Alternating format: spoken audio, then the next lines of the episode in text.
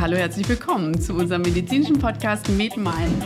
Heute wieder aus der Uniklinik in Gießen mit dem Thema Herzrhythmusstörungen und zwar speziell die ventrikuläre Tachykardie. Wir wollen sprechen über sogenannte VTs. Und zwar mit keinem geringeren als Dr. Matthew aus unserer Abteilung. Hallo, Shivo. Hallihallo. Ein Thema, ähm, was äh, gar nicht so klein zu reden ist, denn ventrikuläre Tachykardien sind wirklich eine Indikation, da wird man schnell hellhörig. Und meine erste Frage ist direkt, ist das zu Recht so? Muss man sich fürchten? Ja, ist eine gute Frage. Ähm, ich glaube, fürchten von ärztlicherseits muss man sich nicht. Angst haben sollte man auch nicht, aber man sollte Respekt vor ventrikulären Tachykardien haben. Im Prinzip sind das Herzrhythmusstörungen, die einen lebensbedrohlichen Zustand für den Patienten darstellen können und bei denen ein sofortiges Handeln auch erforderlich wird. Können ganz unterschiedlich sich manifestieren. Es gibt VTs, die ähm, können mit einer hämodynamischen Kompromittierung eingehen, dass kein Blutdruck, kein Auswurf des Herzens mehr vorhanden ist. Das heißt, da muss ich sofort reagieren, um diesem Patienten zu helfen. Bei anderen Patienten können ventrikuläre Tachykardien, das ist eher selten, aber auch das gibt es, mal über Stunden laufen. Diese Patienten können stabil sein. Aber ähm, um auf die initiale Frage zurückzukommen, keine Angst vor einer VT, aber man muss sie ernst nehmen und Respekt davor haben. Also es ist schon an sich ja ein Notfall. Ähm, das ähm, geben die Kriterien auch direkt her. Du hast angesprochen, wenn ich keinen Puls mehr habe, dann sollte ich reagieren. Ähm, mein erster Gedanke war so, wie sehe ich das überhaupt? Also ein EKG ist ja schön. Ähm, Im Zweifel würde ich es wahrscheinlich auch jetzt nicht mit wahnsinnig geschultem Auge wie meinem trotzdem erkennen. Das ist schon recht prägnant. Aber wenn ich jetzt nicht direkt einen Patienten habe, der ein EKG angeschlossen hat, was sind so Kriterien, wo ich hellhörig werden musste oder Symptome, die sich äußern können, ähm, wo du auch sagen würdest, da müssen wir jetzt wirklich mal ein EKG schreiben, um das zu detektieren? Hm. Okay, ist eine sehr, sehr wichtige Frage. Das ist natürlich auch die Frage, die einen präklinisch oft trifft, wenn, wenn man als Notarzt rausfährt oder der Patient in die Hausarztpraxis kommt, in die Notaufnahme, er ist noch gar nicht erst versorgt. Woran erkenne ich das? Ähm, man muss sagen, von der Symptomatik her können ventrikuläre Tachykardien im Prinzip ein Chamäleon sein. Patienten können von ganz leicht, also von Palpitationen, ähm, Herzrasen verspüren, können eine präsynkopale Symptomatik, was heißt präsynkopal? Also ein Zustand kurz vor dem Bewusstseinsverlust, Schwindel, dass ihnen mulmig schwarz wird vor Augen. Patienten können aber auch bewusstlos werden. Ähm, wenn Patienten kaltschweißig sind, klinisch schon den Eindruck machen, dass es ihnen nicht gut geht, das, das, da muss man nicht groß sein. Das sieht man die Patienten schon an, wenn, wenn der Patient Schweiß auf der Stirn hat und man sieht schon, er ist ganz blass und er kippt mir gleich um. Blutdruck messen, einmal ein EKG dran machen. Ähm, rein von der Symptomatik zu sagen, das ist jetzt eine VT, das ist unmöglich. Ähm, das, also das geht EKG nicht. Das EKG brauche ich letztlich. Das EKG brauche ich. Und jetzt habe ich das so salopp gesagt, ich würde es direkt erkennen. Würde ich das wirklich? Also würdest du mir zutrauen, äh, wenn ich ein EKG dann schreibe, dass ich die VTs auch direkt detektiere und wir sagen können, yo, äh, das sieht danach aus? Ja, das ist eine super Frage. Ähm, man muss sagen, eine ventrikuläre Tachykardie im EKG zu erkennen, ist per se nicht ganz einfach. Aber das, was jeder erkennen sollte, egal ob Student, Augenarzt, Kardiologe, Herzchirurg, Allgemeinmediziner, ist folgendes. Wenn ein EKG vor sich liegen hat, wenn man ein EKG vor sich liegen hat von einem Patienten, dem es nicht gut geht, und ich sehe, es ist schnell, also habe ich eine Tachykardie. Und wenn ich die Herzfrequenz nicht selber ausmessen kann, dann brauche ich ja nur zu gucken, habe ich schnell aufeinanderfolgende QS-Komplexe oder das EKG-Gerät misst mir die Herzfrequenz und ich sehe schon 170 da stehen, muss ich hellhörig werden. Und wenn ich dann noch sehe, dass die QRS-Komplexe breit sind, habe ich eine Breitkomplex-Tachykardie.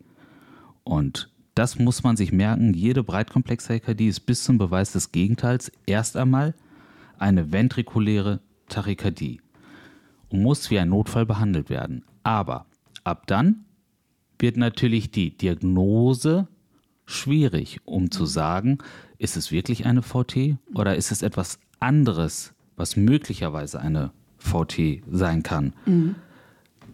Du hast es schon angesprochen, dass es gibt die Unterscheidung zwischen anhaltend und nicht anhaltend. Also ich müsste ja auch den Zeitpunkt erwischen, also unter Symptomatik natürlich schreibe ich direkt das EKG, da würde ich es wahrscheinlich direkt sehen. Wenn das eine nicht anhaltende ist, dann müsste ich ja erstmal wahrscheinlich anamnestisch tätig werden und sagen, wann äußert sich das, äh, diese Palpitation, ähm, vielleicht sogar, dass man so präsynkopal ist. Ist das so der Schritt und das Mittel der Wahl oder gibt es da andere Möglichkeiten, wie ich sowas ähm, diagnostizieren könnte? Ja, also die Anamnese ist natürlich ganz essentiell und sehr, sehr wichtig. Ähm wenn ich nicht anhalten, also wir unterscheiden anhaltende von nicht anhaltende. Der Begriff sagte schon, nicht anhaltende ventrikuläre Tachykardien sind Tachykardien, die von selbst aufhören und anhaltende ventrikuläre Tachykardien hören nicht von selbst auf. Das heißt, da ist ärztliches Handeln erfordert, um diese Tachykardie zu stoppen. Wie, da können wir gleich noch drauf zu sprechen kommen, würde ich mal denken. Mhm. Ähm, und ähm, die Anamnese ist in diesem Zeitpunkt, zu diesem Zeitpunkt wichtig. Weil wir sind ja irgendwo, die initiale Frage war ja, wie erkenne ich die VT? Mhm. Um den Kreis noch einmal zu schließen. Wenn ich den Patienten frage, ob eine strukturelle Herzerkrankung vorliegt, beispielsweise, haben Sie eine koronare Herzerkrankung, hatten Sie schon mal einen Herzinfarkt? Und wir sehen dann im EKG eine Breitkomplex-Tachykardie, ist das Vorliegen für eine VT von einer, einer Risikostratifizierung oder von der Wahrscheinlichkeit her sehr, sehr hoch. Mhm. Wenn ich aber einen jungen, gesunden Patienten oder Patientin vor mir habe, ohne Komorbiditäten und ich habe eine Breitkomplex-Tachykardie, dann könnte es rein theoretisch auch vielleicht eine supraventrikuläre Tachykardie sein, eine Rhythmusstörung, die auf Vorhofebene generiert mhm. wird, beispielsweise mit einem Schenkelblock. Mhm. Es ist, ähm, da, und an dieser Stelle steigen die meisten Leute auch schon wieder aus, weil mhm. sie dann sagen, okay, jetzt wird es mir zu kompliziert, jetzt habe ich keine Lust mehr. Aber es ist ja ganz einfach. Und man muss sich das nur einmal zu Gemüte führen. Ein Schenkelblock entsteht dann, wir haben ein spezifisches Reizleitungssystem. Und wenn, wenn das Herz schnell schlägt, muss natürlich, müssen immer Impulse durch das spezifische Reizleitungssystem fließen. His, Purkinje, Tavara Schenkel, kennt jeder aus dem Studium. Und nach einer Weile kann ein Schenkel, der rechte oder linke Schenkel, ermüden. Und wenn er ermüdet, habe ich einen Schenkelblock. Und dann habe ich aber in der Regel keine VT, sondern vielleicht eine Rhythmusstörung, die auf Vorhofebene generiert wird, mit einem ermüdeten Schenkel und habe eine supraventrikuläre Tachykardie mit einem Schenkelblock. So. Ähm, oder ein älterer Patient hatte vorher schon einen Linkschenkelblock, weil er schon alt und komorbide ist und ein erkranktes Reizleitungssystem hat. Was dann, und dann hat dieser Patient eine, von mir ist eine Sinustachykardie oder eine supraventrikuläre Tachykardie mit einem Schenkelblock, was erstmal aussieht wie eine VT. Was dann wahnsinnig hilft, ist, wenn man auch ein Vor-EKG hat. Dann kann man nämlich einmal gucken, besteht dieser Schenkelblock schon? Ja oder nein? Und wenn er vorher schon bestand und die Morphologie sieht genauso aus, dann kann ich innerlich mich schon ein bisschen beruhigen und von dieser VT-Schiene ein bisschen zurückgehen. Mhm. Nichtsdestotrotz ist es eine Tachykardie. Ich muss den Patienten helfen. Mhm. Ich muss mir einige Algorithmen im Kopf überlegen, wie ich vorangehe. Aber ich glaube, wenn man die Anamnese hat der Patient eine Erkrankung, hat der Patient einen vorbestehenden Schenkelblock, gibt es Komorbiditäten, ist es eine breitkomplexe Tachykardie, ist es schnell, wenn ich diese ganzen Aspekte die nicht schwer sind, erst einmal zusammenfasse, dann kann ich relativ gut schon für mich selbst erschließen, habe ich eine bösartige Rhythmusstörung, ja oder nein. Mhm. Und der wichtigste Punkt an dieser Stelle ist natürlich die hämodynamische Kompromittierung. Mhm. Wenn der Patient keinen Auswurf mehr hat und keinen Blutdruck mehr hat, dann äh, muss ich erst recht mhm. handeln und, und zwar sofort. Und äh, deswegen um es noch einmal zu wiederholen, bis zum Beweis des Gegenteils ist jede Breitkomplex-Tachykardie eine ventrikuläre Tachykardie. Mhm. Äh, die Anamnese ist also insofern auch wichtig, du hast es angesprochen, die Grunderkrankung. Ähm, wenn ich mir jetzt vorstellen möchte, wie entsteht überhaupt eine ventrikuläre Tachykardie, was ist der physiologische Hintergrund? Ähm, die Grunderkrankungen liefern da im Prinzip schon die Idee. Wir können ja mal ein Beispiel anfangen. Wir haben einen Patienten, der ist älter, der hat eine koronare Herzkrankheit und hatte vielleicht auch schon einen kleinen Myokardinfarkt. Warum ist das gar nicht unwahrscheinlich, dass der jetzt zusätzlich irgendwann ventrikuläre Tachykardien entwickelt? Mhm. Okay, ähm, ist eine sehr gute Frage. Und zwar muss man sich das ähm, folgendermaßen vorstellen. Bei Patienten mit einer koronaren Herzerkrankung, Zustand nach Myokardinfarkt, kommt es zu Zelluntergang. Es kommt zu Nekrosen in den Ventrikeln, im rechten oder im äh, linken Ventrikel, je nachdem, wo das Versorgungsgebiet der Koronarien liegt. Wo, ähm, und über die Jahre hinweg bilden sich dort Narben, Fibrosen, Grenzzonen. Und man muss sich vorstellen, jedes fibrotische Narbenareal im Ventrikel kann potenziell ähm, ein Trigger für Rhythmusstörungen darstellen. Und da sind wir nämlich genau schon bei dem Problem. Häufig entstehen diese Formen der ventrikulären Tachykardien erst viele Jahre nach stattgehabtem Myokardinfarkt. Ähm, und das sind dann häufig auch Rhythmusstörungen, die um die Narbe herumkreisen. Mhm. Ähm, und das, diese. Ja, das heißt, ähm, wie, wie, viel, wie viel länger kann das letztlich dauern? Das kann äh, teilweise Jahre sein. Mhm. Das. Äh, äh, nach Myokardinfarkt es so, äh, gibt es einige Untersuchungen zu, die äh, gezeigt haben, dass sowas viele Jahre später erst auftreten kann. Na klar kann es im Rahmen eines Myokardinfarktes zu Kammerflimmern oder ventrikulären Arrhythmien kommen. Oder es kann direkt in der Phase danach, die sogenannten mhm. Reperfusionsarrhythmien, da kann es zu Rhythmusstörungen kommen. Aber ähm, das, wovon wir jetzt von den Narben getriggerten Herzrhythmusstörungen, das entsteht in den Ventrikeln oft ähm, erst viel, viel später. Wahnsinn, ja. Und das sind oftmals auch Patienten, die wir relativ gut behandeln können. Mhm. Sind das langsam auftretende Entwicklungen, die da praktisch, wenn ich vernarbtes Gewebe finde und ähm, da natürlich die Erregung einfach nicht mehr normal läuft, gibt es da so Vorboten, dass der Patient vielleicht selber schon merkt, hier findet irgendein Prozess statt, der so nicht in die richtige Richtung geht? Ja, ähm, ja das wäre natürlich schön, wenn man so äh, dezidiert in sich hineinfühlen könnte. So, ähm, ja, so leicht ist es nicht, aber was man häufig sehen kann, ist, und das ähm, ist eigentlich auch relativ logisch. Ähm, oftmals haben diese Patienten auch ventrikuläre Extrasystolen, die aus mhm. diesem Narben- oder Fibroseareal kommen. Und die haben häufig auch die gleiche EKG-Morphologie wie die ventrikuläre Tachykardie. Das habe ich jetzt ein bisschen mhm. komplex formuliert. Also die sehen genauso aus wie die VT. Das ist mhm. nur ein, ein einzelner Schlag, ein VES. Und ähm, häufig haben diese Patienten, wie gesagt, vorher ventrikuläre Extrasystolen und irgendwann, wenn, um eine, damit eine Rhythmusstörung perpetuieren kann, also entstehen kann und aufrechterhalten werden kann, muss im Prinzip müssen einige Grundvoraussetzungen gegeben sein. Das heißt, ich brauche einen Trigger, ich brauche ein gewisses Substrat und der Trigger könnte eine ventrikuläre Extrasystole sein, die in die Refraktär äh, Periode reinfällt. Mhm. Und das Substrat Zustand nach Myokardinfarkt oder bei einer dilatativen Kardiomyopathie beispielsweise. Ähm, da können dann praktisch die Rhythmusstörungen drumherum laufen. Und das Interessante ist, dass wir bei diesen Patienten anhand, und da sind wir wieder beim EKG, deswegen ist es, man muss das EKG nicht bis ins Detail selber analysieren können. Dafür gibt es ja Spezialisten. Aber deswegen sollte man zumindest ein schreiben, auch im mhm. Notfall. Mhm. Weil das hilft einem dann für die Therapie und für die Diagnosefindung unheimlich weiter, wenn man dieses EKG dokumentiert oder die Rhythmusstörung dokumentiert. Worauf ich hinaus wollte, ist, ähm, dass man im Prinzip, wenn man, ähm, dass man anhand der Morphologie auch nochmal andere Rückschlüsse ziehen kann. Nämlich, jetzt kommen wir nämlich zum Begriff monomorph oder mhm. polymorphe ventrikuläre Tachykardien. Sagt schon im Prinzip, ne? Also ich habe irgendwie die Extrasystole im Zweifel als Vorbote, nehme ich jetzt einfach mal, die immer mal wieder so reingrätscht ins EKG, die würde ich mir jetzt auch zutrauen zu finden. Und dann würde ich überlegen, kann ich die immer wieder finden in der gleichen Bauform sozusagen, also in der gleichen Auslenkung, die gleiche Breite, also erkenne ich die wieder oder verändern die sich? Und vor allen Dingen äh, würde ich mir dann überlegen, was sagt mir das denn?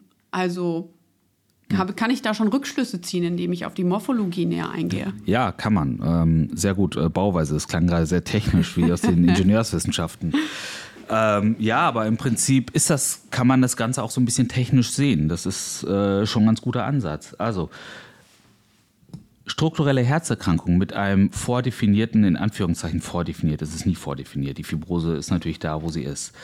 Ähm, Narbenareal, wo die ventrikuläre Tachykardie um die gleiche Narbe immer kreist, sind in der Regel monomorphe ventrikuläre Tachykardien. Das heißt, mhm. jeder QS-Komplex sieht so aus wie der andere. Mhm. Das finde ich ganz häufig bei strukturellen Herzerkrankungen. Das heißt bei einer KK, bei einer dilatativen Kardiomyopathie. Aber das, was man nicht vergessen darf, ist, es gibt auch Erkrankungen wie die arrhythmogene rechtsventrikuläre Kardiomyopathie. Das betrifft vor allem junge Leute. Und das ist eine schwerwiegende Erkrankung des rechten Ventrikels, die selten auch den linken Ventrikel betreffen kann. Mhm. Oder Sarkoidosen. Vergessen wir immer, es gibt eine kardiale Beteiligung der Sarkoidose. Es kann eine kardiale Beteiligung der Sarkoidose geben. Bei Sarkoidose denken wir immer nur an die Lunge. Mhm. Ähm, also monomorphe VTs häufig kreisend um eine Fibrose oder Narbe oder bei sogenannten idiopathischer Genese. Was ist idiopathisch? Idiopathisch ist? Man weiß es nicht. Man weiß es nicht. Ja, das heißt, man hat keinen klaren Fokus, also man hat einen klaren Fokus, aber äh, keine Narbe, keine Fibrose. Das heißt, im Prinzip ähm, ist es eine Zelle, die an einer Stelle durchdreht und häufig mhm. ist es, ähm, sind auch häufig auch typische Lokalisationen wie die Ausflusstrakte. Trakte. Mhm. RVT, rechtsventrikulärer oder linksventrikulärer Ausflusstrakt. Das sind Patienten, die kann man, die kann man super helfen. Die kann man behandeln und die haben danach die Rhythmusstörung nicht mehr. Hm, da wollen wir auch gleich noch hinkommen. Ähm, das kommt nämlich, da kommen wir zur Preisfrage, wie therapieren wir denn ja. überhaupt? Ähm, also ich sehe, ich halte mal fest, das EKG ist schon wirklich, wirklich aussagekräftig. Und ähm, genau, wir wollen nochmal zurückgehen kurz auf ähm, die Polymorphie, weil das einfach super interessant ist. Ich kann mir das ja herleiten. Wenn ich monomorph bin, dann hätte jetzt auch ich selber gesagt, naja gut, das wird eine Stelle sein und die kreist. Und das tut es ja nicht jedes Mal anders, sondern das sehe ich, das ist dieselbe Stelle. Die, diese polymorphen Strukturen, das sind dann wirklich verschiedene Punkte, die praktisch immer wieder schießen, ja? Genau so ist es, genau so ist es. Also bei polymorphen ventrikulären Tachykardien ähm, kann ich auch einen Rückschluss auf die möglicherweise auf die Genese ähm, zurückführen. Ich sehe häufig polymorphe VTs ähm, bei ähm, akuten Ischämien. Das heißt, wenn ein Patient ähm, einen Infarkt erleidet, dann sehe ich eher polymorphe als monomorphe VTs. Polymorphe VTs ähm, oder VES äh, kann man auch eher ähm, medikamentös getriggert, das heißt durch die Proarrhythmogenität von anderen Medikamenten ähm, sehen. Das heißt, oder denken Sie an Torsade Point Tachykardien. Hm. Dieser ganz große Komplex der Polymorphie ähm, beinhaltet häufig eher die nicht strukturellen Erkrankungen. Sie okay. können polymorphe VTs natürlich manchmal auch sehen, wenn es ähm, wenn v äh, monomorphe VTs degenerieren, polymorph werden und dann in mhm. Kammerflimmern irgendwann münden. Mhm. Aber ähm, trotzdem ist auch anhand der monomorphen und polymorphen ähm, EKG äh, oder äh, QS-Komplexe ein Rückschluss, zumindest in einem gewissen Maße auch mhm. möglich. Das heißt, man kann wahnsinnig viel aus einem EKG rausholen, ohne EKG-Kenner zu sein. Das sind mhm. ja wirklich ganz banale ähm, Basics ne? Mhm. und ähm, die einem schon eine gewisse Richtung vorgeben können. Ja, okay. Also wir sind schon fast in der Therapie gelandet. Ja, also wir gehen jetzt mal davon aus, wir haben es erkannt im EKG und die Voranamnese gibt auch Anlass dazu, in die Richtung zu denken. Und jetzt haben wir tatsächlich ähm, eine breite Palette mit der Preisfrage, wie ich schon angekündigt habe, Strom oder Pille. Ja, genau. Das ist eine sehr, sehr gute Frage. Strom oder Pille? Gut. Ähm, Pille im Akutfall, Strom im Akutfall. Also es gibt nicht wirklich, also man muss an dieser Stelle ähm, zunächst einmal mal differenzieren, habe ich einen akuten Notfall oder möchte ich den Patienten vor erneuten VTs schützen? Mhm. So, ähm, wenn ich eine hämodynamisch kompromittierende VT habe, der Patient hat keinen Auswurf mehr, keinen Blutdruck mehr, mhm. Strom. der muss sofort defibrilliert werden. Ich brauche schnell einen normalen Herzrhythmus, um wieder ähm, Auswurf zu generieren, dass der Patient keine Kollateralschäden mhm. ähm, erleidet. Pille brauche ich zur, ähm, kann ich ähm, ähm, als Additivum nutzen. Das heißt, Amidoron beispielsweise im Notfall. Amidoron, IV, um praktisch den Herzrhythmus zu stabilisieren oder vielleicht auch eine Konversion zu erzwingen, medikamentös. Geht nicht immer. Mhm. Strom ist da natürlich äh, an erster Stelle. Wenn ich aber überlege, ich habe einen Patienten mit einer hämodynamischen kompromittierenden VT, er ist synkopiert oder hat einen überlebt plötzlich einen Herztod, da gibt es natürlich keine Diskussion. Da sind wir mhm. wieder beim Strom im Verlauf. Der Patient braucht einen Defibrillator. Mhm. Vor allen Dingen, wenn er dann auch noch, da sind wir im Bereich der sekundärprophylaktischen ICD-Indikation. Der Patient sekundärprophylaktisch, das heißt, der Patient hatte ein Ereignis und muss deswegen geschützt werden. Primärprophylaktisch mhm. wäre, er hatte noch kein Ereignis, hat aber ein hohes Risikoprofil. Mhm. So, das heißt, wir sprechen jetzt über VTs, also über sekundärprophylaktisch. Diese, diese Patienten brauchen ein ICD. Ja. Ähm, ich, mich interessiert immer so ein bisschen, wir schocken ja einfach. Also in dem Moment, und das sehe ich im Zweifel ja auch, der Patient wird schlecht, ich sehe, ich habe keinen Auswurf mehr, der Blutdruck geht runter und so weiter. Wenn ich jetzt schocke, wie, was passiert da tatsächlich in dem Moment, wenn ich da mit der vollen Karacho draufgehe? Also ich gleich ja im Prinzip, ich gebe einmal zu viel Strom rein und dann resette ich sozusagen das ganze System, ja. Das ist der Hintergrund. Und dann hoffe ich letztlich, dass es normal weiterläuft, im Zweifel mit Unterstützung von Amiodaron, was dann schon so in die Elektrolytrichtung geht. Einfach nochmal, weil ja, genau. um eine genau, Vorstellung davon zu kriegen. Man ja, genau so, so, ist es. Genau so ist es. Mehr ist es natürlich und, und, mehr ist es leider auch nicht. Genau das ist das Problem.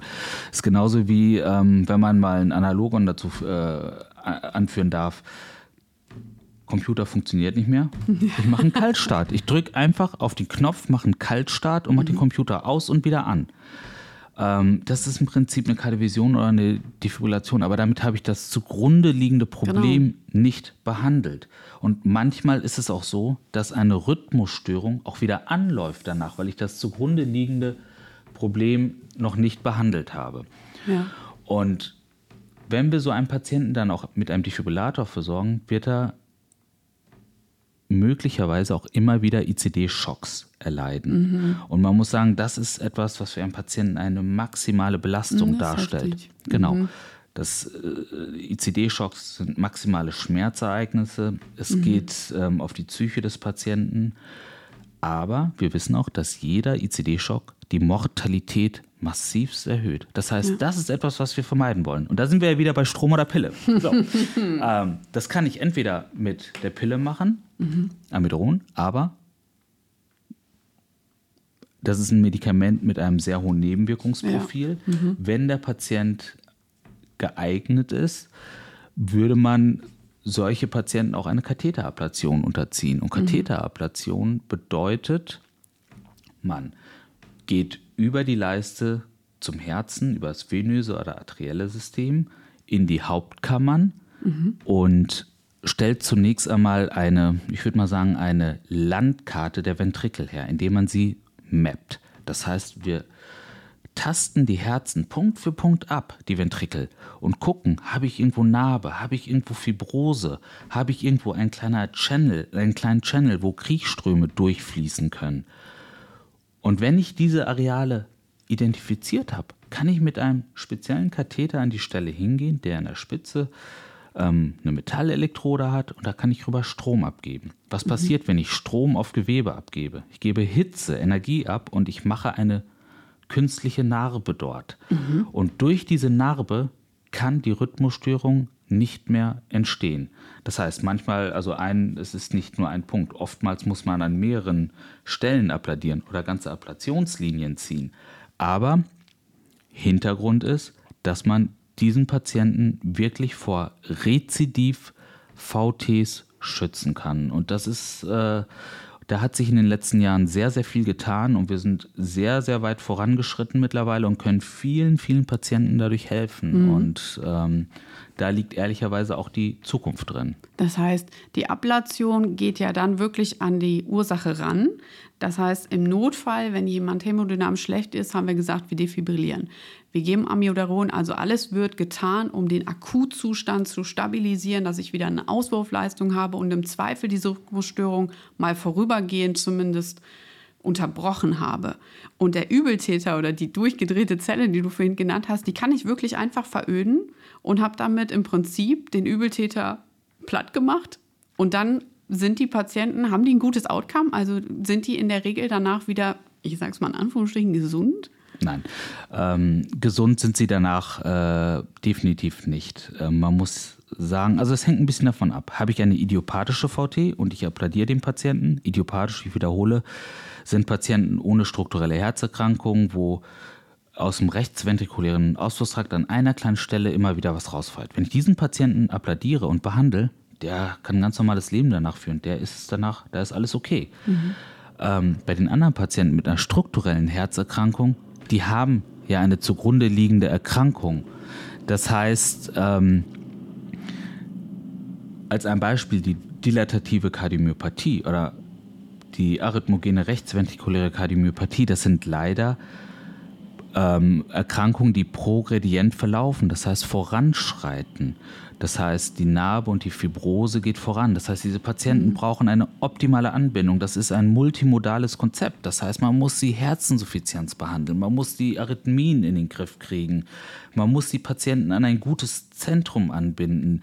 Das sind alles Patienten, die gehören ehrlicherweise in Spezialzentren von Spezialisten auch betreut. Mhm. Ähm, ja, also diese Patienten sollen, das ist natürlich Sinn und Zweck und Ziel.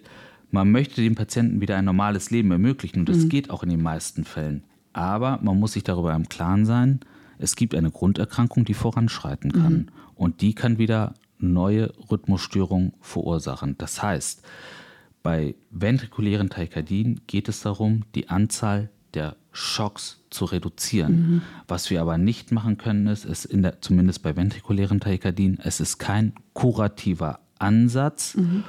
um praktisch den Patienten zu heilen und zu sagen, sie sind jetzt wieder zehn Jahre jünger. Mhm. Das geht leider nicht. Das heißt, es heißt, äh, ehrlicherweise gar nicht Strom oder Pille, sondern es heißt Strom und Pille.